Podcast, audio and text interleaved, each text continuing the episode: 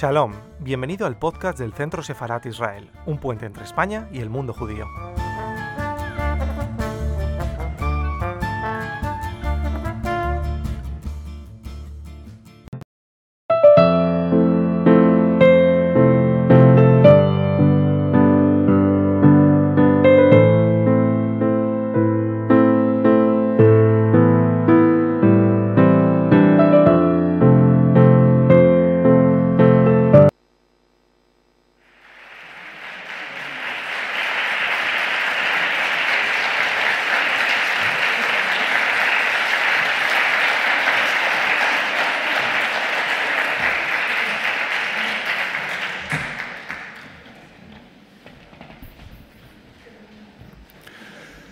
Buenas tardes, bienvenidos a este encuentro con Beate y Serge Klasfeld.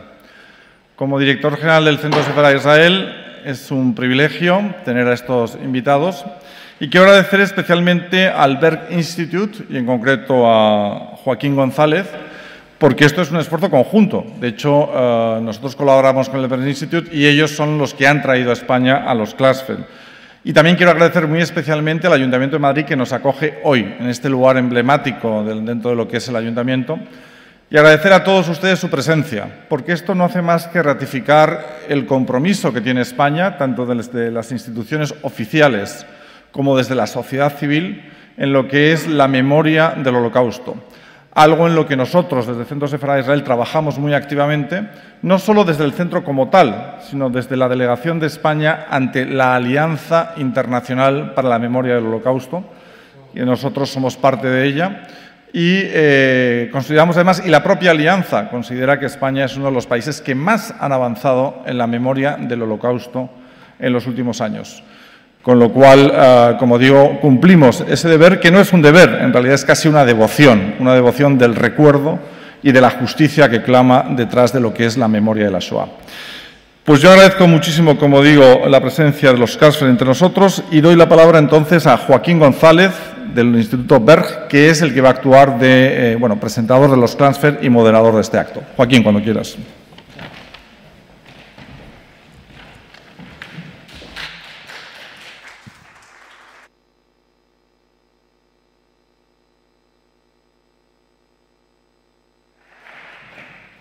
Muy buenas tardes, eh, bienvenidos.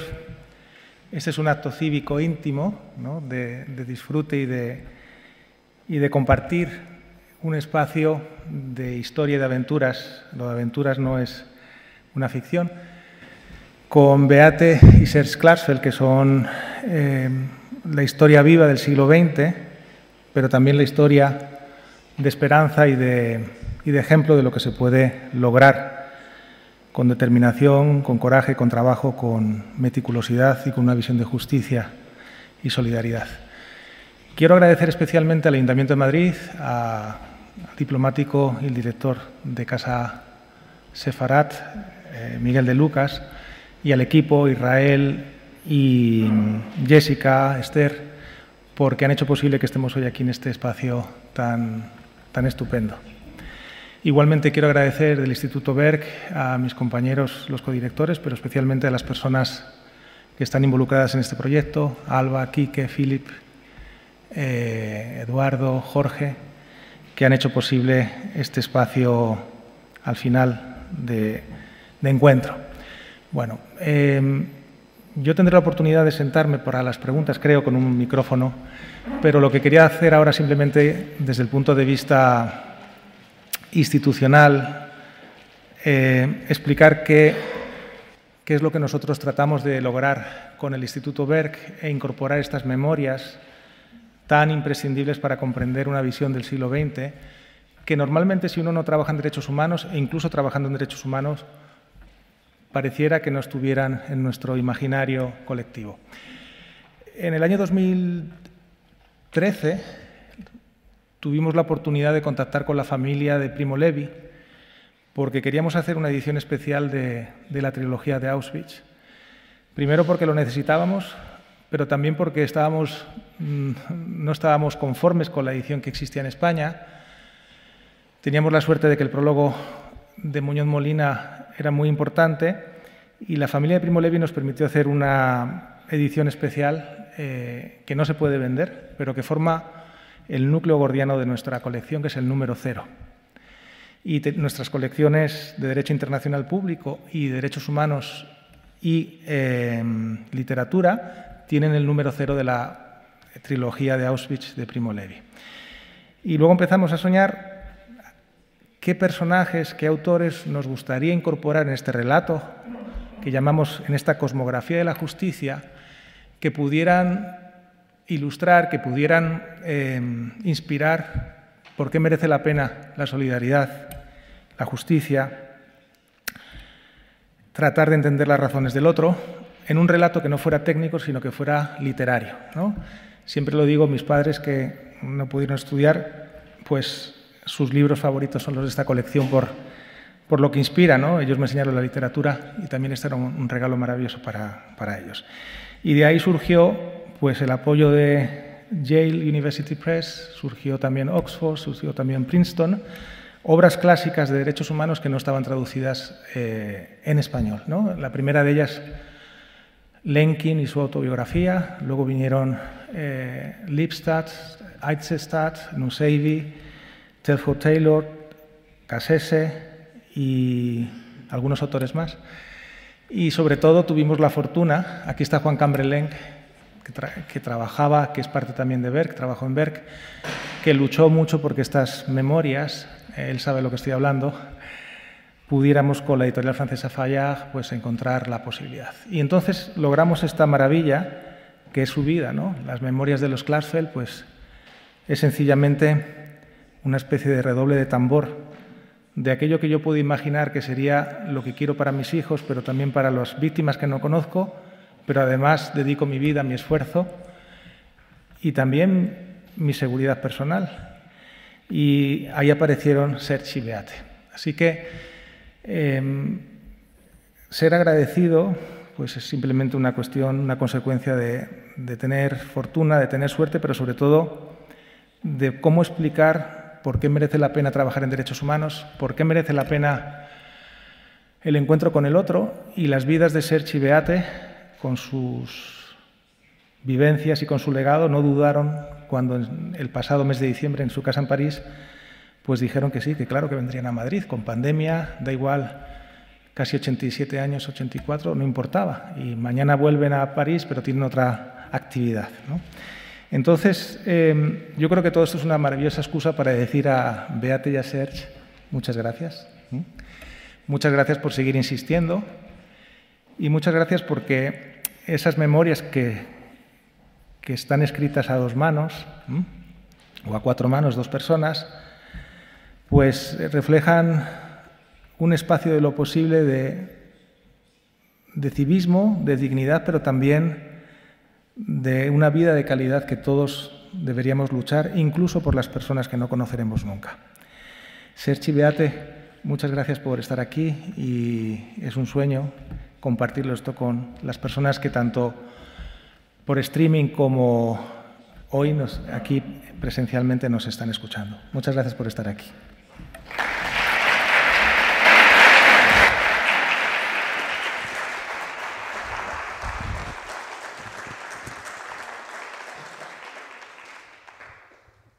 Voy a tener, eh, no sé, eh, Israel, si... Ah, bueno, lo voy a hacer aquí, perdón. Yo estoy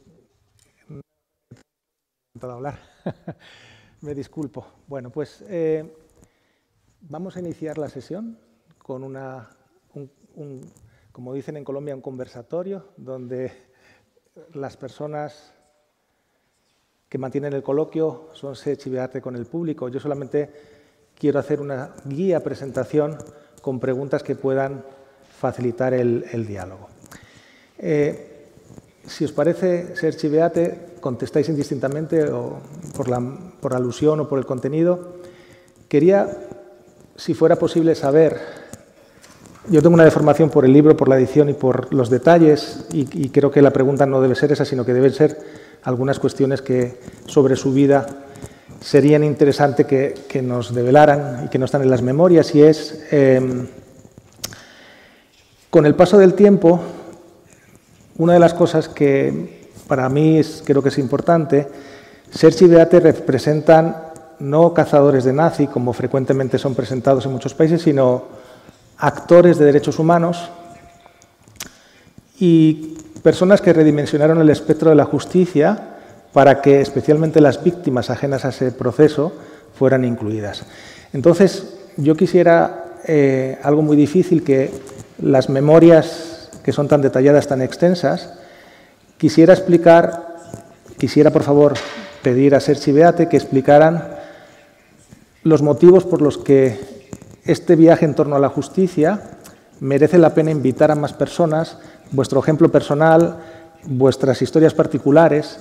Eh, ¿Por qué merece la pena? Y esta es la pregunta más genérica que yo quiero formular. Como vosotros habéis dedicado eh, este esfuerzo contra la impunidad, pero también contra esta visión de justicia, porque habéis dedicado toda la vida, vuestro trabajo, vuestros recursos, vuestro tiempo, vuestra pasión.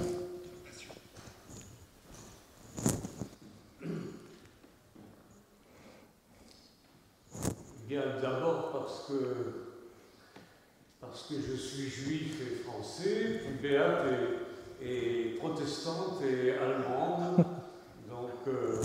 la rencontre de, après la guerre, 15 ans après la guerre,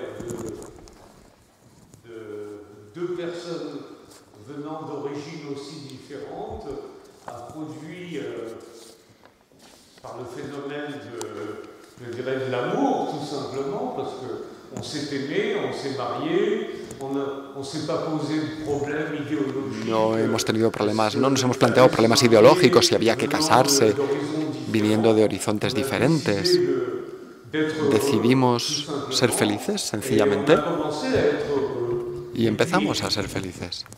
Y era normal para nosotros también tomar conciencia del pasado, de nuestro pasado existencial. Y Beata decidió, viviendo en Francia, acercarse a la juventud francesa, acercar a ambas juventudes, la francesa y alemana, bueno, presentándose al, puesto de secretaria en la oficina alemana de la juventud, franco, de la juventud franco-alemana, eh, recién creado en la época por De y por Adenauer. Beate empezó a trabajar y el tercer año en Alemania, el Parlamento alemán eligió como canciller al antiguo director de la propaganda radiofónica hitleriana, Kurt Kissinger, antiguo miembro de la antiguo miembro nazi y un nazi activo, puesto que se fue calificado el Goebbels del extranjero, puesto que fue el que dirigía la propaganda la propaganda de radio de la Alemania hitleriana. Todo el mundo dejó pasar esto, pasó esto por alto. Del resto de países nadie protestó. En Alemania hubo como, como protesta pues, Günter Grass, que más tarde fue eh, premio Nobel, Heinrich Böll, que luego fue también premio Nobel, y Karl Jaspers, uno de los grandes filósofos alemanes. Eh, si no, nadie protestó. Y Beat decidió protestar. Y yo decidí, bueno, era una misión alemana. Constituimos un dossier muy preciso. Yo fui a Alemania del Este, fui a Estados Unidos para engrosar un expediente y con ese expediente Beat fue a las universidades, pero nadie fue al... Bueno, fuimos a, la prensa, a los periódicos, pero nadie quiso escuchar. Así que decidimos que había que actuar de una forma diferente y con impacto. Estábamos en 1967-68 y finalmente Beat fue al Parlamento alemán y cuando el canciller Kissinger daba su discurso, Beat apareció, gritó, Kissinger nazi, dimisión. y vio que el canciller eh, se derrumbó. Fue la, fue la primera vez que se encontraba con su pasado de frente. Entonces reflexionamos después sobre qué podíamos hacer para que el mundo entero supiese que Kissinger había sido un dirigente hitleriano y que Alemania no podía tener un canciller con un pasado nazi. Vista la edad de Beat, vista la edad del canciller, que podía ser su padre, que una bofetada administrada por la hija a su padre sería simbólico y sería entendido como acto en el mundo entero. Y efectivamente, Beat logró, arriesgando su vida, porque evidentemente los guardaespaldas habían sacado el revólver para, para disparar a Beat cuando corrió hacia el canciller. Era el año en el que Martin Luther King fue asesinado, Robert Kennedy también. Era 1968.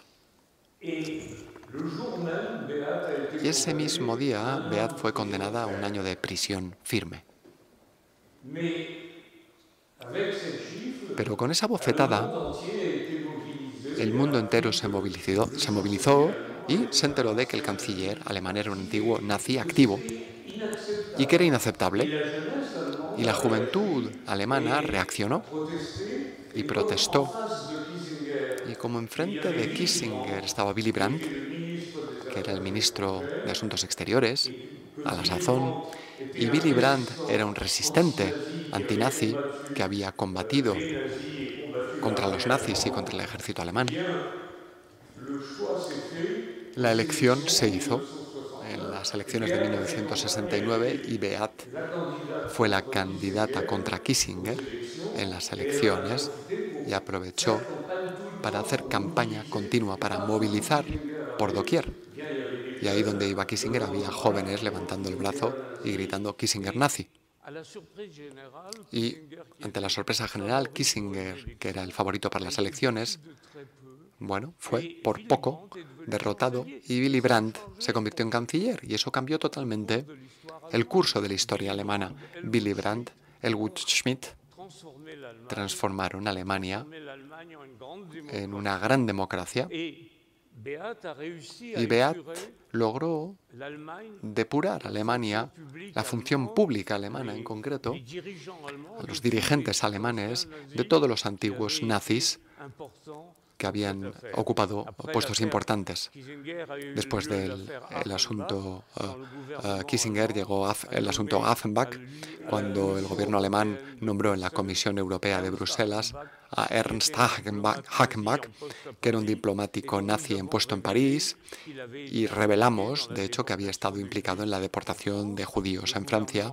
El gobierno alemán estaba obligado, estuvo obligado, obligado a anular la designación de uh, y fue el final de los nazis entre el personal político alemán. Esa fue la gran acción llevada a cabo por Beat. Así fue. Fue en los años finales de los años 60, principios de los años 70. Hubo entonces otra misión que más bien recayó sobre mí, es decir, que la reconciliación franco-alemana estaba lográndose desde 1963, desde los discursos de de Gaulle en Alemania, por lo tanto estaba en curso. Pero no solo nosotros nos dimos cuenta, muchas personas en Francia, de que los criminales nazis que habían dirigido la represión, que habían organizado la deportación de 75.000 judíos franceses, que esos criminales nazis seguían impunes y seguían libres y eran respetados en Alemania, y que o eran hombres de negocios o magistrados o abogados, y que hasta ese momento nadie se había dado cuenta, estaban en los libros de historia en Francia y al mismo tiempo en Alemania vivían con su propio nombre. Era una situación excepcional porque esos criminales nazis que habían operado en Francia, Francia en 1954 no quiso cuando Alemania recuperó su independencia, Francia no quiso, como digo, que la justicia alemana fuese competente con esos criminales porque había muchos magistrados que eran antiguos nazis. Y por lo tanto Francia em, prohibió a Alemania ser competente sobre esos criminales. Y entonces cuando los criminales reaparecieron a la luz del día, Francia pidió su extradición hacia Francia. Y Alemania respondió, nos habéis prohibido con un artículo de la ley fundamental alemana extraditar a los nacionales alemanes. No podemos hacerlo.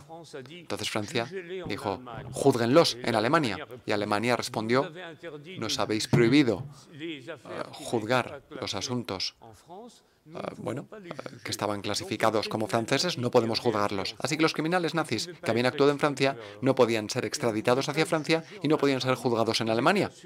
Por lo tanto, tenían una, gozaban de una total impunidad. Y ahí reaccionamos. Francia no quiso reaccionar porque no quería problemas con Alemania. Pero nosotros sí reaccionamos. Y empezamos, lanzamos una acción de impacto, eh, el intento de secuestro de Lishka, que era el número uno de los policías alemanes en Francia. Intentamos secuestrarlo de Colonia para llevarlo a París. Eh, no lo logramos, pero Beat fue con el dossier de Lishka a Colonia. Eh, fue, fue detenida porque el, porque el fiscal alemán no podía dejar que se fuese libremente porque había organizado esa acción ilegal. Y Beat estaba en prisión y empezó un, empezó un enfrentamiento entre nosotros y la sociedad política alemana, porque queríamos que el Parlamento alemán votase una ley, ratificase el convenio eh, franco-alemán que Willy Brandt había firmado y que esos criminales pudiesen ser juzgados en Alemania. Pero el Parlamento alemán no quería ratificar eso y había que obligarlo a hacerlo. Así que logramos movilizar a muchos jóvenes judíos, como yo, que actuaron eh, ilegalmente conmigo. Actuamos ilegalmente en Alemania, fuimos detenidos, mostramos a los alemanes que no podían retenernos en prisión y después de cuatro años de acciones ilegales, logramos que esa ley fuese votada en Alemania y eh, nos hicieron falta otros cuatro años para que esa ley se aplicase por la justicia alemana.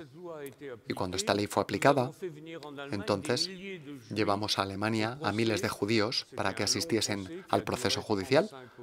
Duró, duró es un proceso que duró tres meses, 35 eh, audiencias. Eh, entonces miles de judíos de Francia fueron a Alemania para mostrar su determinación para que se juzgase y se condenase a esos criminales.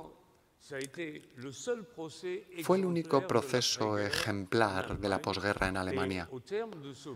Y al término de ese proceso, los criminales fueron condenados. Israel.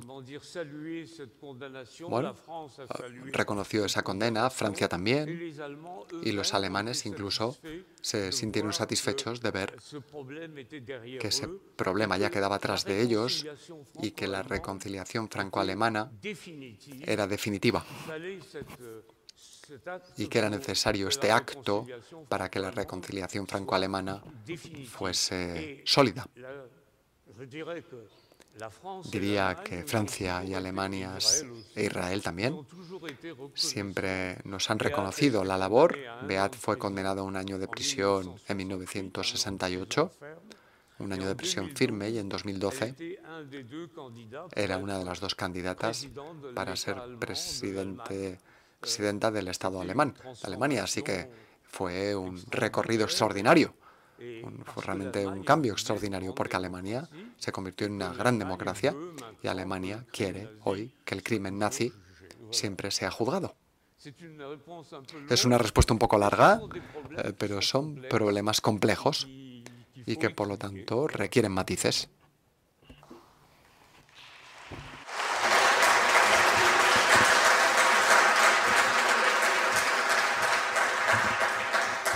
Muchas gracias, Sergio.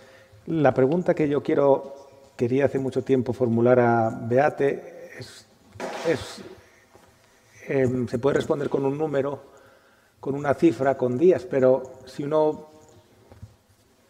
ve cómo eran las estrategias del litigio, la conmoción social que causaban sus acciones, los cambios de paradigma que provocaban, todo ese proceso era siempre con un costo personal, económico, profesional. Yo quisiera que Beate nos explicara, porque no sé si ha contado el número de países y el número de cárceles y de comisarías en las que has dormido durante tu vida en defensa de los derechos humanos.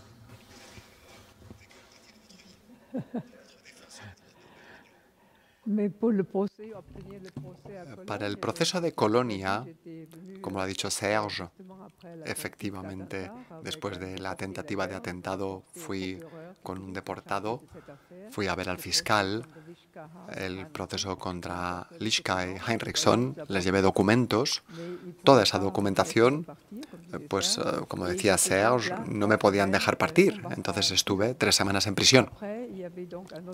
Luego hubo otro proceso contra mí, bueno, me dejaron en libertad y uh, fui con otro deportado uh, porque bueno, me dejaron irme, pero siempre estaba controlada. Y con otro deportado, el dossier de otro deportado, creo que fue, ahora no recuerdo exactamente, fuimos al campo de Dachau y dije, voy a Dachau, me pueden, me pueden detener. Y la policía de Colonia vino a buscarme a Dachau y una vez más eh, estuve recluida en, en, Colonia, estuve varias semanas, incluso, bueno, incluso con otras cuestiones también, eh, también se estuvo. Fue necesario, pero en principio nuestra vida era una vida que, bueno, que tenía el precio de, lograr nuestras acciones. Como decía Serge, había que intentar. Utilizamos los medios de comunicación. Con los métodos habituales no lográbamos llegar a la gente. Entonces, eh, hubo que utilizar medidas de más impacto, pero también fue algo que me dio fuerza porque tenía a Arnaud, a mi hijo, eh, en la campaña contra Kissinger, como decía, bueno, eh, efectivamente estuve en la misma circunscripción como candidata en Alemania y, eh, los, y los manifestantes que gritaban Kissinger nazi, dimisión, le tiraban tomates, le tiraban huevos, entonces estaban encantados de ayudarme. Así que desde el principio Ah, empecé la educación de mi hijo en ese, en ese caldo de cultivo. Y siempre, eh, bueno, estuvimos en las acciones en las que queríamos participar y nunca, aún así, descuidamos nuestra vida privada, que fue formidable. Eh, cuando me encontraba con mi suegra en París, después, después de mi llegada a París, de hecho, enseguida estaba encantada de, de acoger a una joven alemana esto que su marido había sido, a pesar de que su marido había sido deportado por los alemanes a Auschwitz. Entonces, cuando se quiere actuar, hay que tener una base familiar, familiar. Y en nuestro caso, esa, esa base familiar era mi suegra, luego Arnaud, los hijos, Lida, Arnaud, Lida. Y eso me dio fuerza. Se os lo ha recordado cuando un periodista planteó la pregunta, ¿cómo, cómo pudo hacerlo? Y bueno, pues dijimos, porque teníamos una vida familiar feliz, con perros, con gatos también. Así que es algo que nos dio mucha fuerza, porque hay que tener una gran determinación y conservarla. Hay muchos amigos que estaban conmigo que me decían, bueno, déjalo estar. Y nunca, nunca soltamos la presa.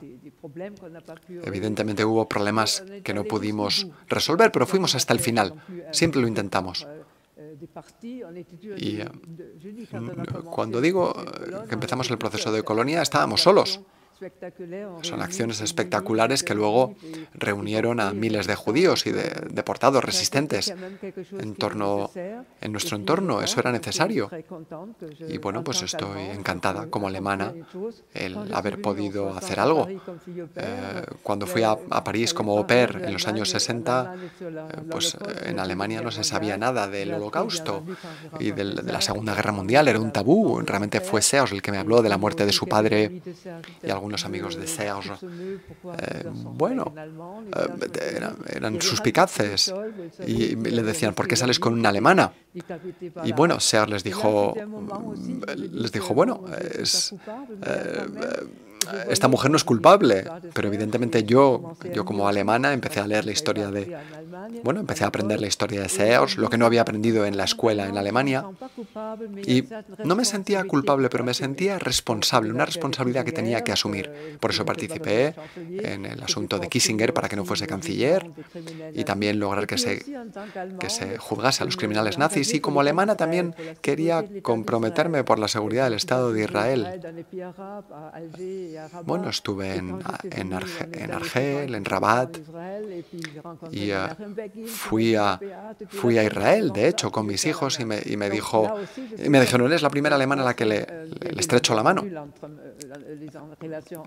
Las relaciones, evidentemente, entre Alemania e Israel existían, pero yo hice también un poco de, de puente, de puente personal. Luego me propusieron eh, para el premio Nobel dos veces por la Knesset. Soy israelí, como Serge y mi hijo. Pero bueno, realmente pude alcanzar lo que me planteé como objetivo al decir hay que actuar. En este proceso, Serge y Beate han logrado reconocimientos públicos, son las dos personas vivas con los más altos reconocimientos de la República Francesa, eh, la Legión de Honor y otras condecoraciones. Pero quería que si podrían explicar en este proceso de casi de revolución de conciencia del el pasado, enfrentarlo, evitar la impunidad, quiénes son las personas e instituciones que pronto, que inmediatamente estuvieron a vuestro lado.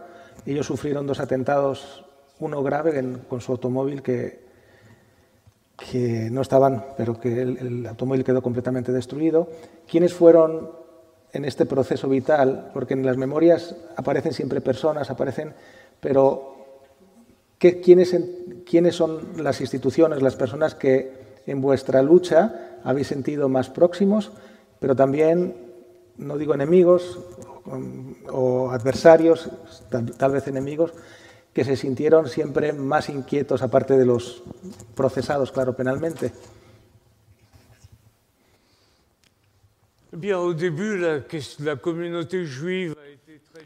La comunidad judía se mostró muy distante al principio porque consideraba que éramos aventureros, es decir, hasta que el éxito no llega, pues uh, hay ciertas reservas respecto de las personas que hacen cosas diferentes.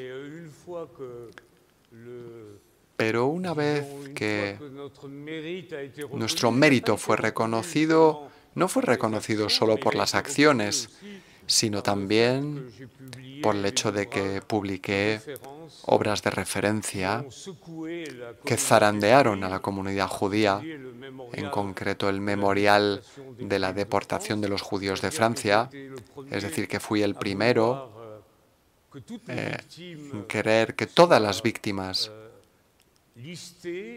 apareciesen en una lista con su nombre de pila, su apellido, su fecha de nacimiento, su lugar de nacimiento, el convoy por el que fueron deportados, la historia del convoy que los deportó. Y ese libro fue un choque inmenso para la comunidad judía francesa, porque las personas no sabían cuál había sido el destino de sus familias. Y muchas familias en Francia habían sido golpeadas por la Shoah. Y luego escribí también la historia de la solución final en Francia, Vichy-Auschwitz, el papel de Vichy en la solución final de la cuestión judía en Francia, que es un libro de referencia para todos los historiadores. Y por lo tanto los méritos, digamos, de la acción y de las publicaciones permitieron que la comunidad judía se pusiese a nuestro lado desde hace 50 años. También está el hecho de que actuamos en muchos países. Beat actuó frente a todas las dictaduras de América Latina, contra la dictadura del del coronel Banzer en Bolivia, contra la junta militar en Argentina, en el momento más difícil, en 1977, contra la junta militar en Uruguay, contra el general Stroessner en Paraguay, contra el general Pinochet en Chile. Organizó manifestaciones y fue detenida varias veces allí. En Oriente Medio también, Siria, la Siria de Hafez el-Assad, en el Líbano de la Guerra Civil, en 1986, en la República Serbia de Bosnia. Siempre hemos estado presentes en las luchas de hoy. y no solo mirando el pasado. Y todo ello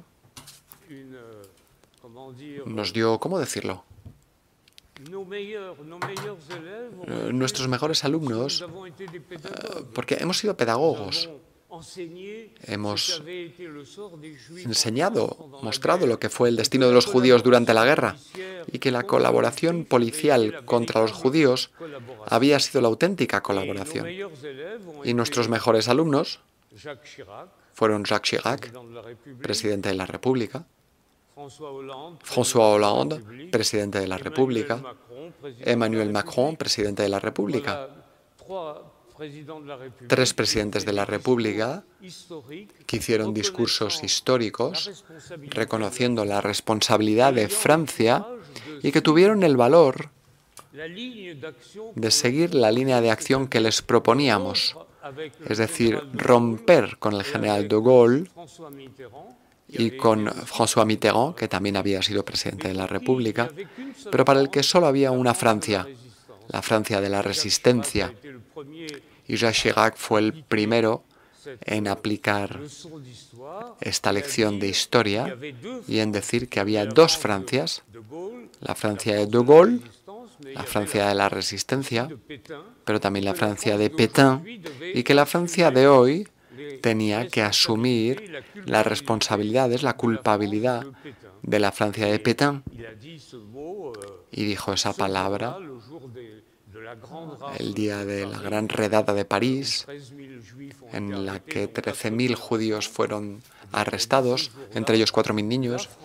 Dijo, Francia ese día hizo lo irreparable y derivó todas las consecuencias de ese acto, es decir, que como le proponíamos, creó una fundación con la memoria de la Shoah, con un capital muy importante para financiar todos los proyectos de la memoria de la Shoah, creó una comisión para indemnizar a todos los judíos que habían sido expoliados durante la ocupación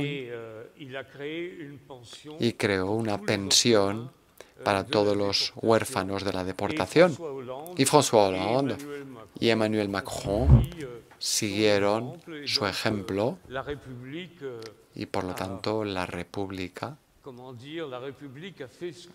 hizo lo que deseábamos que, que hiciese.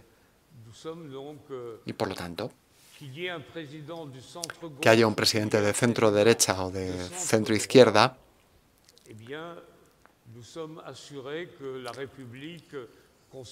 la República nos garantiza que conserva sus valores y asume sus responsabilidades.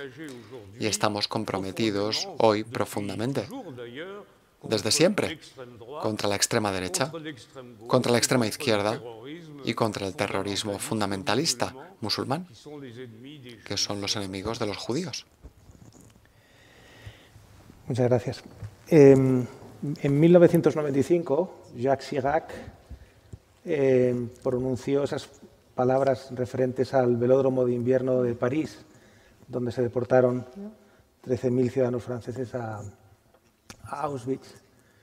Eh, y transcurrieron 1945, fin de la Segunda Guerra Mundial, 1995, casi 50, 50 años.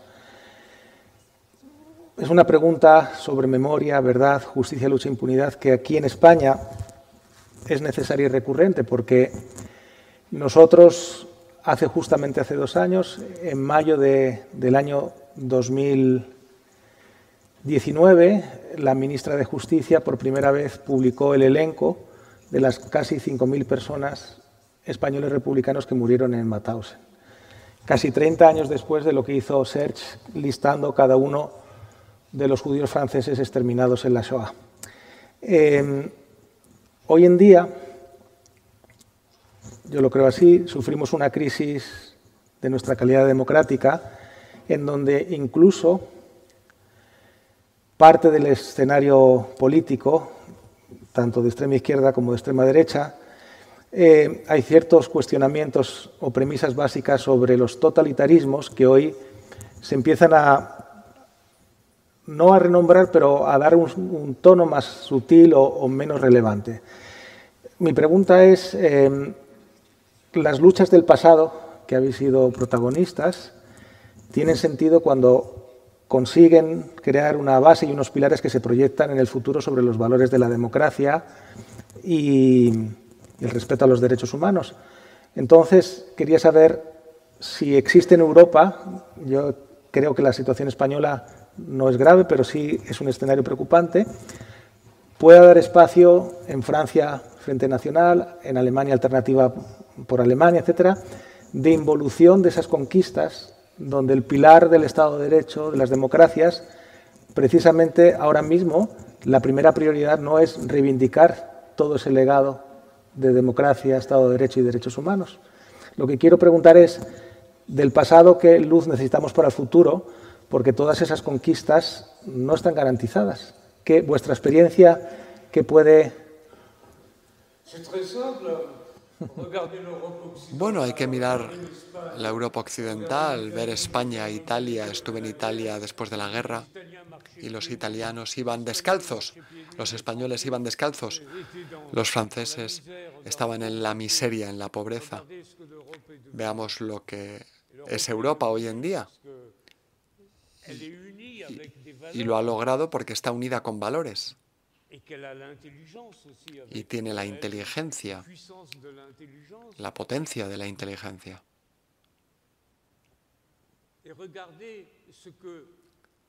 Y veamos lo que los, los regímenes totalitarios extremistas han aportado. En la historia hay una sola lección que yo he conservado y es que los demagogos, los regímenes totalitarios, solo traen catástrofes a los pueblos que las aceptan mediante el voto o que se dejan imponer esas medidas. Catástrofes como guerra, miseria, sufrimiento.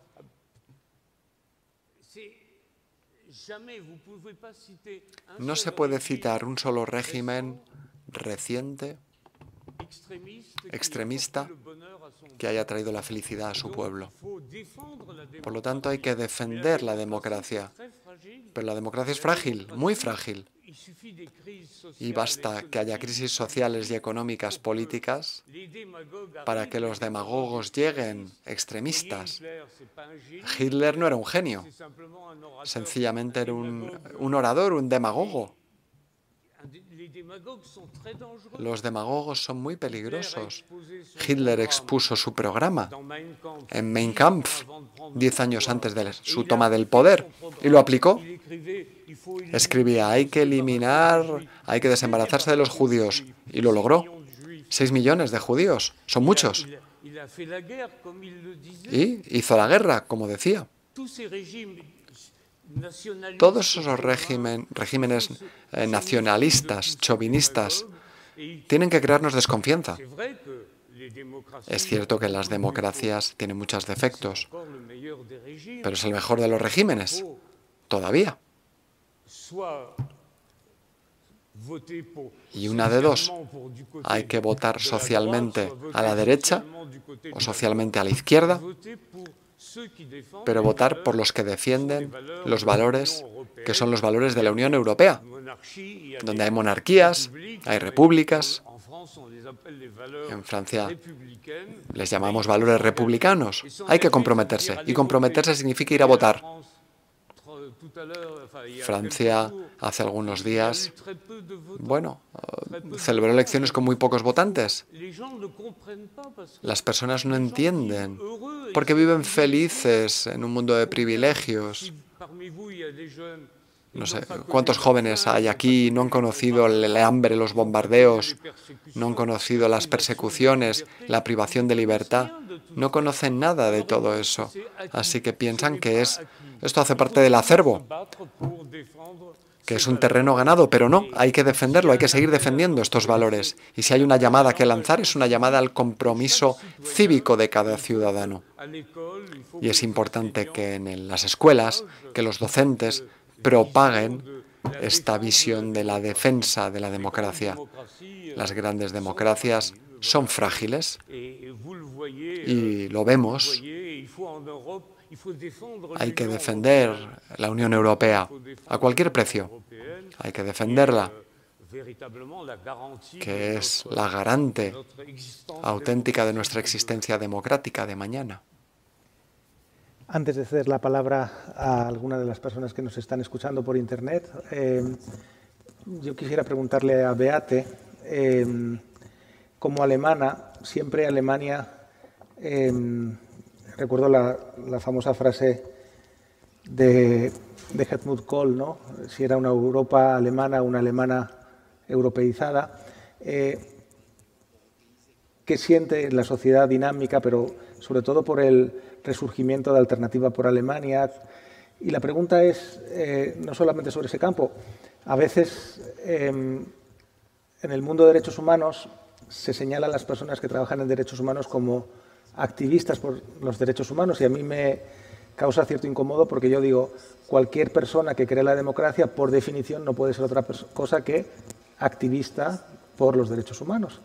Entonces, hoy en día, ¿qué significa o qué se reclama para en esas sociedades, democracias grandes pero frágiles como las de nuestro entorno. Eh, véate qué entiendes que son las, las acciones o el compromiso más importante eh, diario que, que, podríamos brindar, sobre todo a las personas más jóvenes.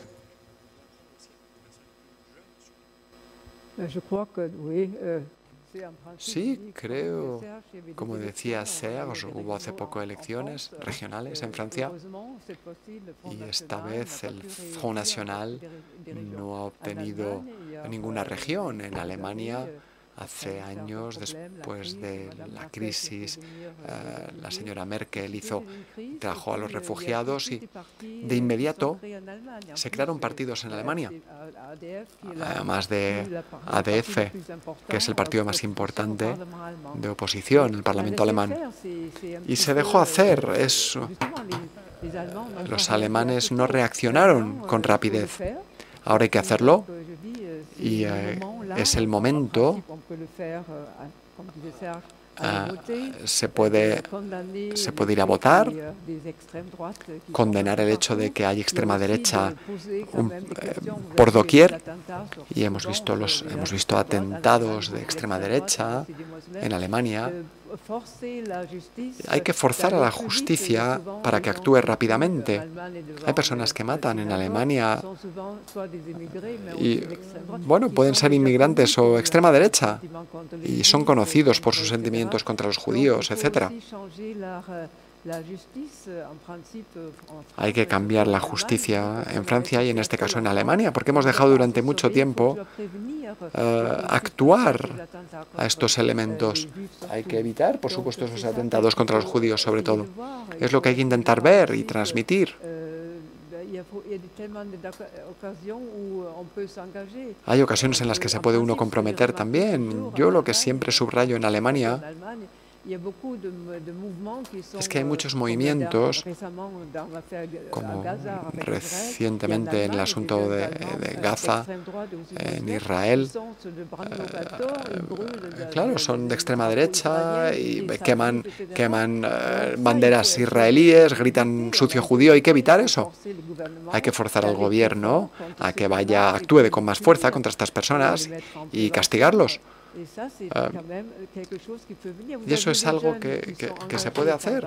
Hemos visto a jóvenes comprometidos eh, con el clima, por ejemplo. Eh, no sé, sí, era esa sueca, la, joven, la joven sueca que, eh, que reunió a tantas personas a su alrededor. pues es un poco lo que hicimos nosotros en Colonia, el reunir a judíos en ese, bueno, reunir, reunir a todas las personas, bueno, en lugar de estar hablando delante de un café, hay que ir a las manifestaciones, hay que actuar. Eh, bueno, qué puede hacer cada cual. No sé si Israel, que me está escuchando. Eh, sí, antes eh, de dar paso a las preguntas que nos han llegado por parte del público online, queremos compartir una pregunta que nos llega de Fabián Salvioli, actual relator de Naciones Unidas de Verdad, Justicia y Reparación.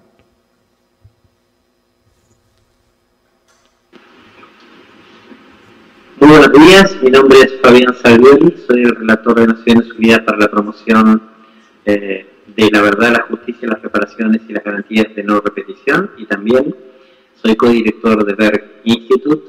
En ambas eh, condiciones me sumo a la celebración de este reconocimiento tan importante y tan debido a Serge eh, Yvette Klarsfeld y naturalmente eh, queríamos eh, dar un testimonio de reconocimiento a la gran contribución que han hecho y que siguen haciendo a la humanidad con su trabajo a favor de la verdad y la justicia en torno a los crímenes más atroces que ha sufrido la, la humanidad.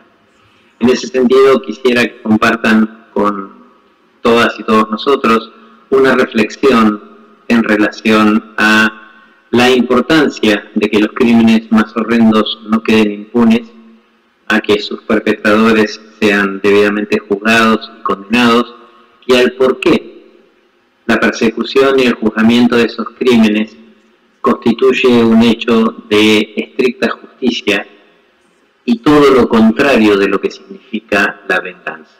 Creo que eso será muy importante para la sociedad española y para todas las sociedades del mundo. Les mando un gran abrazo desde la República Argentina.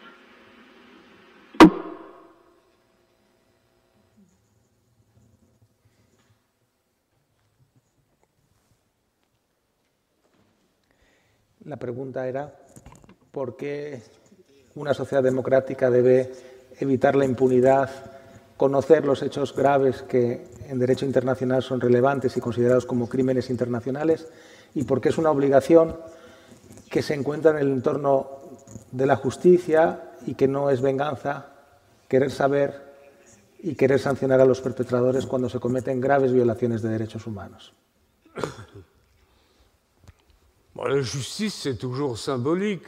La justicia siempre es simbólica, no se resucita a los muertos. Así que la justicia es simbólica hemos logrado que se juzgasen a tres grandes criminales en Colonia, pero detrás de esos tres grandes criminales había otros eh, más pequeños. La justicia es un acto simbólico que permite a las víctimas, a las familias de las víctimas, hacer su duelo, permite a una sociedad seguir adelante, permite la reconciliación entre países como Francia y Alemania. Así que la justicia es mucho más poderosa que la venganza.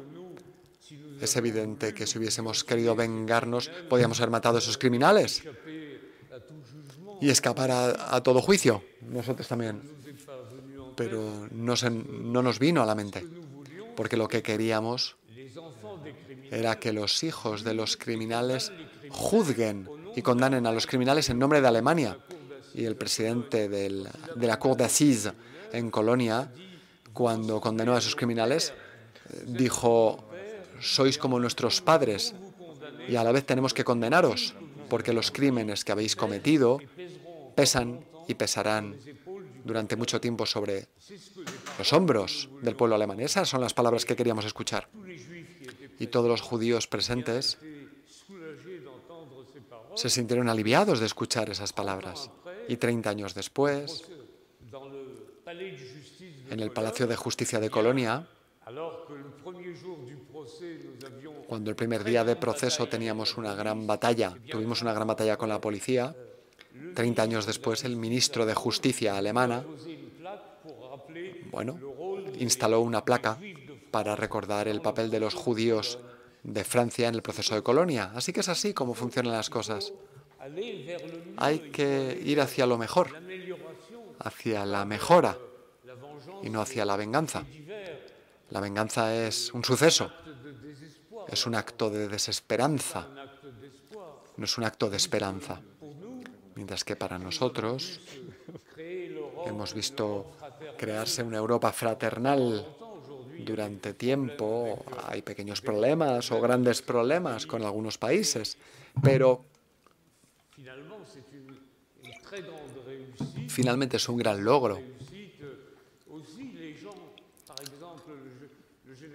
Y el general de Gaulle, Adenauer, Robert Schuman, de Gasperi, Spack, son los héroes de Europa, porque decidieron hacer una Europa fraternal tras la guerra. Y Europa aprendió la lección de la guerra. El mundo no ha aprendido a lo mejor la lección de la Shoah, pero Europa aprendió la lección de la guerra y creo que desde los últimos sobresaltos en la antigua Yugoslavia, creo que Europa,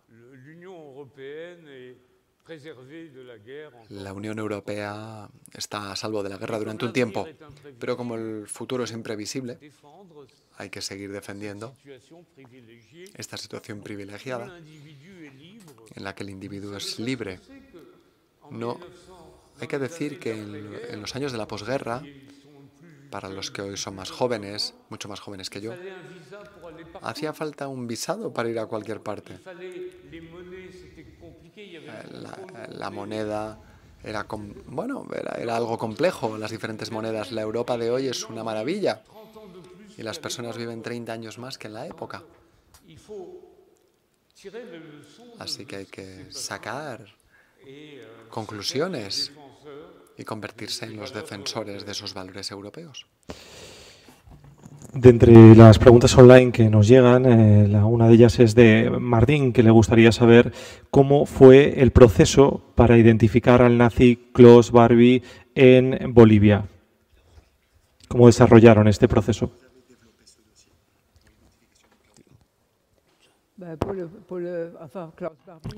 Klaus Barbie, bueno, como decía Serge, es uno de los que, bueno, se fueron. Mengele, eh, Eichmann eh, y Barbie se fueron de Alemania. Y primero fue, fue a Bolivia. Hay que decir que estaba en Bolivia, era conocido por los servicios secretos alemanes. Ah, pero para nosotros el asunto era que Serge había trabajado sobre los archivos en París y un día vi un documento eh, que era un resistente que había presentado una demanda contra Klaus Barbie, sabía que no estaba ya en Alemania, diciendo que había deportado a los niños de había fusilado a resistentes, había torturado hasta la muerte a Jean Moulin en concreto, y un fiscal en Alemania, en Múnich, un joven, dijo, no, no vamos a, a reabrir un proceso contra él, porque bueno, si deportó a los niños, pues tampoco sabía que iban a morir en Auschwitz, si mató a los resistentes, pues bueno, tráigame testigos. Así que esos documentos los traduje de alemán a francés. y lo primero que intentamos era saber, era bueno, intentar abrir ese proceso contra Klaus Barbie. Y entonces empecé a manifestarme con, con, madres judías de esos niños Dizieu. Fuimos a Múnich para manifestarnos, para pedir la apertura de la causa contra Barbie. Y, y también conseguí la foto de Klaus Barbie. y se publicó en los periódicos en Alemania. Y un alemán en Lima, conozco a este hombre, eh, me dijo, yo conozco a este hombre, vive como Klaus Altmann. Y entonces eso para mí Ah, bueno, hizo que, yo empezase a trabajar para que fuese extraditado hacia Alemania. Así que fui dos veces a Bolivia con otra madre de hijos deportados. Nos manifestamos delante de la oficina de Klaus Barbie, que vivía efectivamente como Altman. Pedimos su extradición. Y era algo que rápidamente salió en los periódicos, todo el mundo lo sabía. Vimos, aparecieron los resistentes que conocieron a Barbie en Lyon. Es algo que se hizo público, se hizo Vox Populi y después para obtener su expulsión de Bolivia hacia Francia, para un proceso, eso fue algo más complicado. Eso fue otra historia con Régis Debray, que es un filósofo y escritor francés, que fue condenado a muerte en Bolivia, porque estaba con el Che Guevara, de hecho. Fue detenido con el Che Guevara en Bolivia y fue liberado gracias a la intervención del general de Gaulle. Y Régis Debray y yo fuimos a Chile de Chile fuimos hasta Bolivia y con militares bolivianos de la oposición organizamos una tentativa de secuestro de Barbie para llevarlo a través de Chile a Francia. Pero por desgracia, nuestros amigos bolivianos de la oposición no lograron ese secuestro.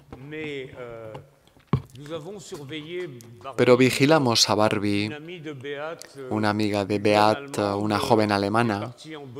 Fue a Bolivia varias veces, se hizo amiga de la familia de Barbie y conocíamos cuáles eran los detalles y los proyectos de la familia Barbie.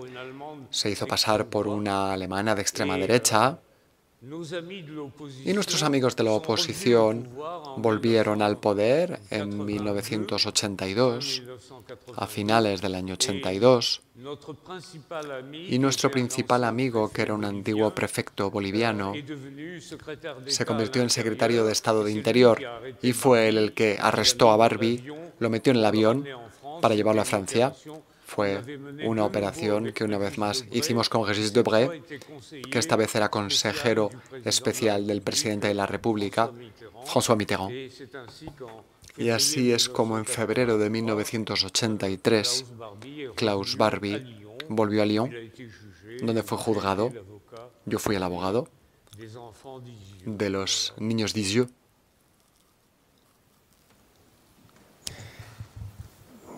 Si hay alguna persona entre el público que quiera formular, adelante, por favor.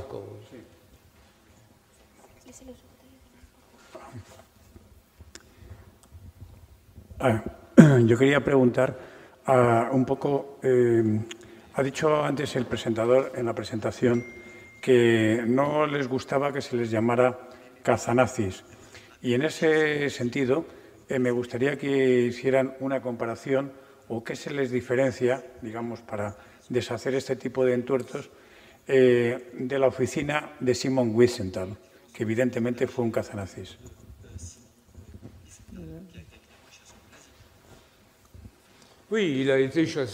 Sí, fue un cazador de nazis, pero la diferencia es una diferencia de método.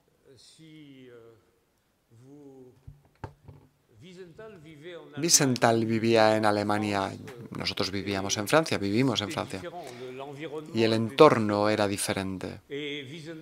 Wiesenthal daba conferencias, ruedas de prensa, gestionaba dosieres, pero nunca se le veía in situ. A nosotros se nos veía en América Latina, en Siria, en Líbano, en prisión se nos veía, bueno, se le veía a Wiesenthal con el canciller Kohl, que era más bien de derechas y que había invitado al presidente americano Reagan a Bilburg, a Bilburgo.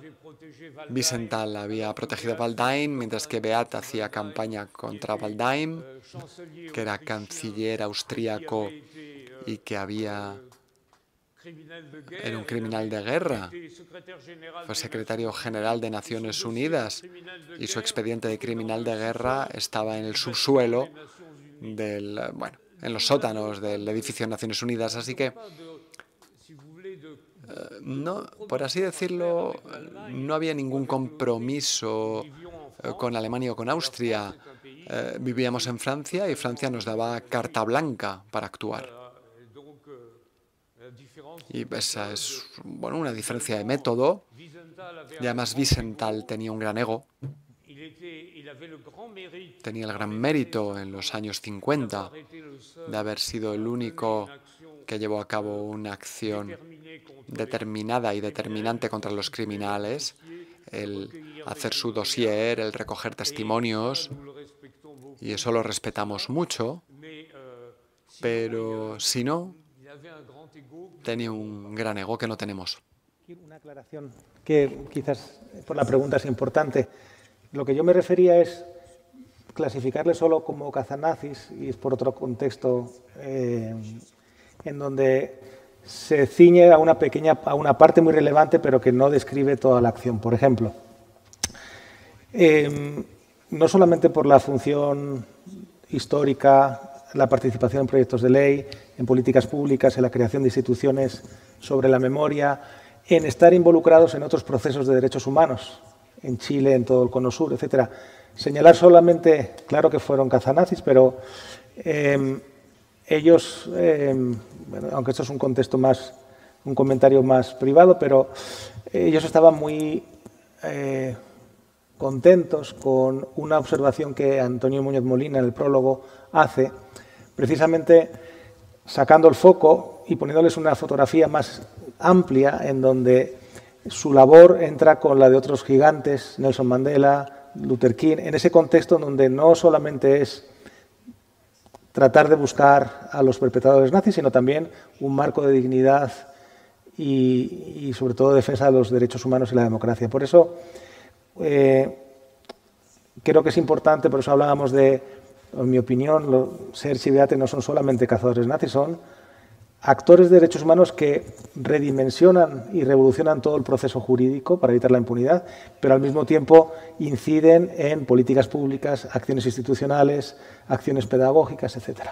Por eso eh, yo creo que su legado tiene que verse en una perspectiva mucho más amplia.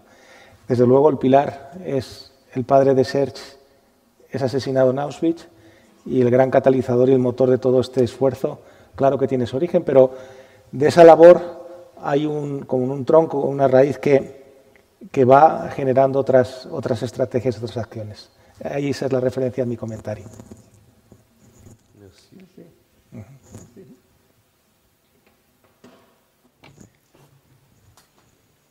Adelante. Jesús.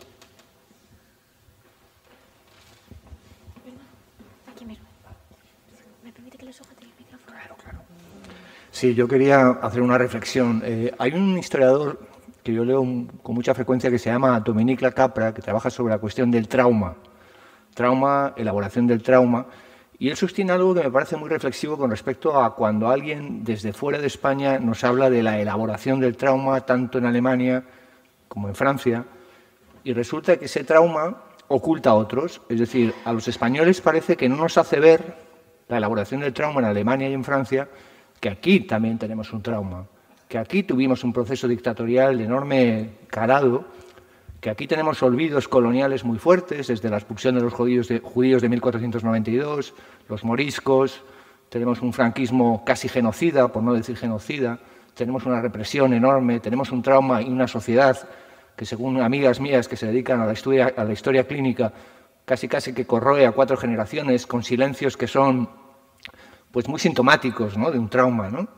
¿No hay algo que sintáis, os lo digo como matrimonio luchador, combativo, cuando pisáis un territorio como España, donde pisamos muertos y fosas comunes, como si estuviéramos pisando flores? ¿No subyace una sensación extraña cuando os encontráis con esta sociedad tan silenciosa con respecto a su pasado, traumático?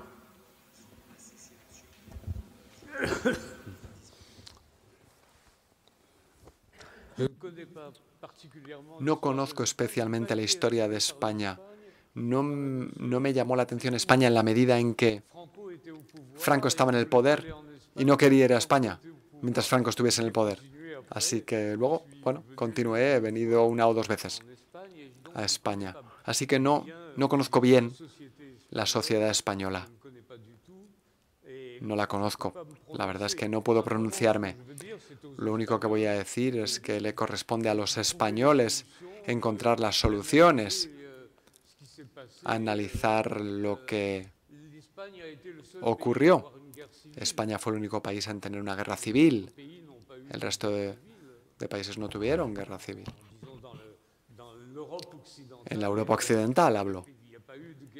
No ha habido guerra civil. Aquí hubo una guerra civil que fue una guerra civil atroz. Entonces los traumas tienen que ser profundos, claro. Y no puedo decir incluso hoy, bueno, no conozco suficiente la situación política en España. No puedo... ¿Quién tiene el poder en España a pesar de las elecciones? Hay elecciones centro-izquierda, centro-derecha, pero no sé quién tiene el poder realmente. ¿Son las antiguas generaciones? ¿Son nuevas generaciones que miran hacia el futuro? ¿Que analizan el pasado? No lo sé. Así que me muestro incompetente ante la cuestión y por lo tanto no puedo responder. Yo quería decir también que antes eh, se ha hablado de los españoles que murieron en Mauthausen. bueno, Sí, está la posibilidad también de reunirse y, pedir al director de Mauthausen que esos nombres sean incluidos en los muros de Mauthausen. Pero claro, hay que comprometerse. Bueno, sí, hay en Kurs, en eh, Cataluña se comprometió en, los campos de Francia en los que los republicanos españoles fueron encerrados. La memoria de los republicanos españoles en Francia es una memoria viva, porque está viva en Occitania, en, en Argelès, en Gurs, en Rivesaltes, en el campos en los que los judíos y los republicanos españoles estuvieron juntos. Y los alemanes también. Los combatientes alemanes de las brigadas internacionales estaban en el campo de Duvernay, por ejemplo, con los republicanos españoles, que fueron deportados luego a Mauthausen.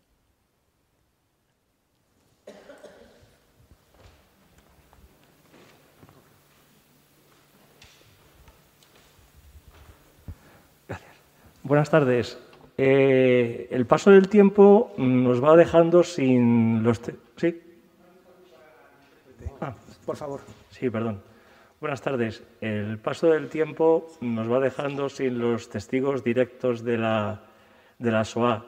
¿Consideran que es esto un riesgo añadido para, eh, para, que, se, para, que se fomente el olvido y también, y también se fomente el negacionismo? Muchos testigos de la Shoah han, bueno, han grabado ante la cámara y ante los magnetófonos sus vivencias, es la regla de la vida. Ya no hay combatientes de la Primera Guerra Mundial, pronto no habrá combatientes de la Segunda Guerra Mundial y pronto pues ya no habrá testigos de la Shoah. Yo mismo, bueno, algún día me iré. Es la, es la vida. Es un riesgo, sí. ¿Cómo decirlo? No hay un fenómeno, no hay un acontecimiento de la historia que haya entrado en la historia con tanta documentación como la Shoah. Hay centenares de tesis realizadas en Alemania, en Estados Unidos, en Israel, en Francia. Hay miles de libros. Cuando arrancamos nuestra acción, cuando íbamos a una biblioteca y pedíamos libros sobre la Shoah, había 100 libros. Hoy hay 50.000. Cada página de la historia de la Shoah ha sido documentada con una obra, un testimonio, una tesis. Antes había escritores, historiadores o periodistas que escribían y, pasaban tres meses para escribir un libro. Hoy son doctorandos de universidad que pasan tres años, cuatro años, cinco años escribiendo una tesis. Así que el conocimiento de la Shoah es muy grande y no tenemos ninguna inquietud por el futuro de la memoria de la Shoah. Sin embargo, tengo inquietudes por el entorno político. Basta con que el entorno político cambie para que la memoria cambie, como ocurrió en los regímenes totalitarios en los que la memoria está a merced del dirigente. Por lo tanto, hay que defender ahí también la democracia. No sé si hay alguna última pregunta. Con esta pregunta concluimos la sesión. Eh,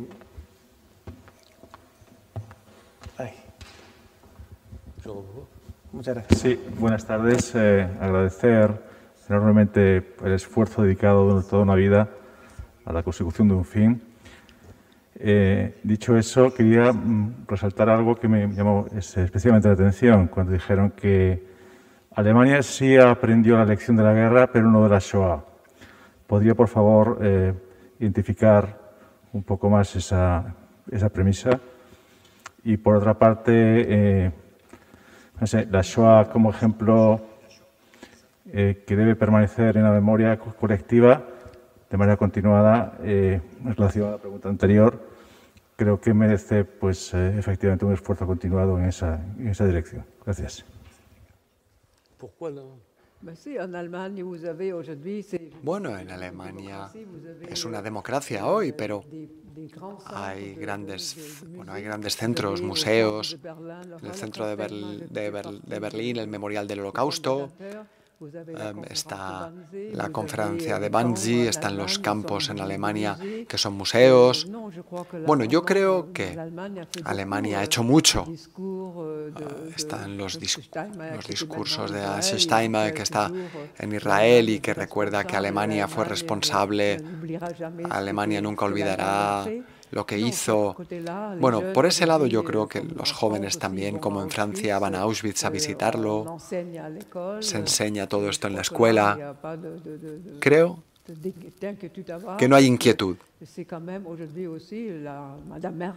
La señora Merkel también tiene una relación sólida con Israel y lo subraya a menudo. Está, yo creo que bueno, está ahí la presión de Alemania para que eh, no se olvide y hace todo lo que hay que hacer para recordar lo que hizo Alemania en la Segunda Guerra Mundial. Realmente me muestro optimista. Se decía siempre después de la guerra, las relaciones entre Alemania y los judíos se habían terminado. Había 30.000 judíos todavía en Alemania en 1946 en los campos de personas desplazadas. Hoy hay 100.000 judíos en Alemania. Es decir, la vida judía en Alemania se ha retomado y muchos judíos que llegaron son judíos soviéticos, antiguamente soviéticos, pero sus hijos se han integrado en Alemania y aportan mucho sangre nueva a la civilización y a la sociedad alemana, como antes. Creo que hubo antes, quizás por la velocidad de la interpretación, dijeron que justamente hasta los años 70 era ese estado de cosas, ¿no? el fin de la guerra, pero la indiferencia hacia la SOA. Y puso el ejemplo de que una persona que estuvo en la cárcel por abofetear a un antiguo líder nazi, Kiesinger, en 2012 fue la candidata a las elecciones a la jefatura del Estado por la izquierda alemana. ¿no? Faltaba ese dato que hasta los años 70, sí, pero luego hubo, este cambio de... y quizás en la interpretación, porque ha ido muy rápido, quizás no se ha explicado. Bueno, pues em, yo quiero, si Israel no me indica otra cosa, muchas gracias. Em, quiero agradecer al público asistente, a Sergi Beate, esta interlocución íntima en este espacio eh, cívico y de celebración, de mm, conocimiento también de sus memorias al público, pero también del ejemplo vivo que están hoy dando muestra con su participación, con su eh, discurso lúcido, brillante y también inquisitivo, ¿no? lo cual es siempre pues, una lección eh, que se agradece. Muchas gracias, Sergi Beate.